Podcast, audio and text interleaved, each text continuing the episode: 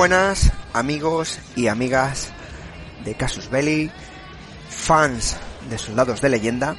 Hoy salimos un poco de la zona de confort o lo habitual de soldados de leyenda de países, digamos, occidentales, norteamericanos, británicos, franceses, alemanes, etcétera, y nos vamos a Asia. Nos vamos a un sitio un poquito más alejado.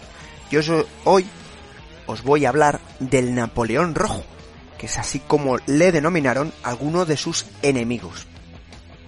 Os voy a hablar del general Giap, posiblemente uno de los principales estrategas de la guerra de Vietnam. El general Bo Nguyen Giap, este hombre, ya os digo, fue uno de los responsables de la guerra de Vietnam entre el 55 y el 75, así como también uno de los responsables de la victoria de las fuerzas vietnamitas frente a las tropas francesas en la famosa batalla de Bien Bien, en el 53.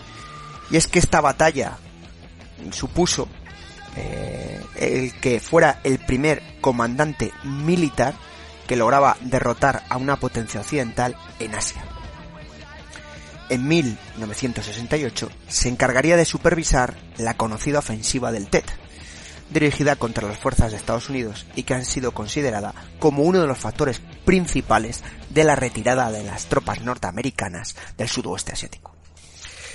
Además de ser una de las principales figuras de la victoria de las fuerzas vietnamitas ante las tropas norteamericanas, el general Schiap ha publicado decenas de trabajos y ensayos sobre estrategia militar, algunos considerados unos clásicos.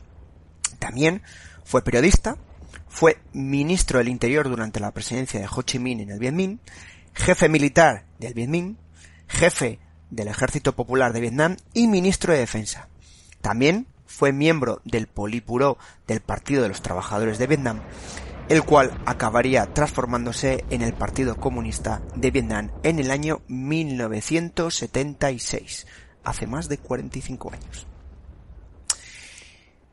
Pero bueno, lo principal que tenemos que hacer cuando tratamos de algún soldado de leyenda es ir a sus orígenes. Este hombre eh, nace eh, en, en un ambiente, digamos, nada militar, más bien lo contrario. Nace de padres campesinos. Aunque carecía de tierras, eh, sabía leer y escribir, y fue una persona que, como consecuencia de su origen tan humilde, luchó siempre contra el régimen colonialista impuesto a su país. Comenzó su vida política en el movimiento estudiantil en 1926 e ingresó en organizaciones clandestinas por la lucha e independencia de Vietnam. Cuando estaba estudiando en la Universidad de Hanoi en el año 1933, conoció a Dan Xuan Ku, que más adelante adoptaría el seudónimo de Truong Xin, quien le convenció para afiliarse al Partido Comunista de Indochina, que más adelante este mismo se fraccionaría en tres partidos comunistas, uno el de Camboya, otro el de Laos y otro el de Vietnam. Bueno, en estos años tiene también sus escarceos amorosos y finalmente en 1938 se casa con la tailandesa Dan Chin Kwan.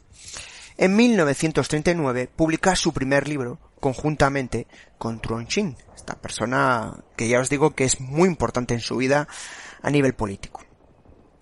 El libro se titula La cuestión campesina. Como veis, bueno, no estamos hablando en ningún momento, yo no sé vosotros, pero yo no he detectado nada que estemos ante un estratega, ¿no? Todo lo contrario, más bien alguien con aspiraciones políticas, eh, más bien vinculado al comunismo, a las tendencias de la época, etcétera, y sobre todo a, la lucha del campesinado.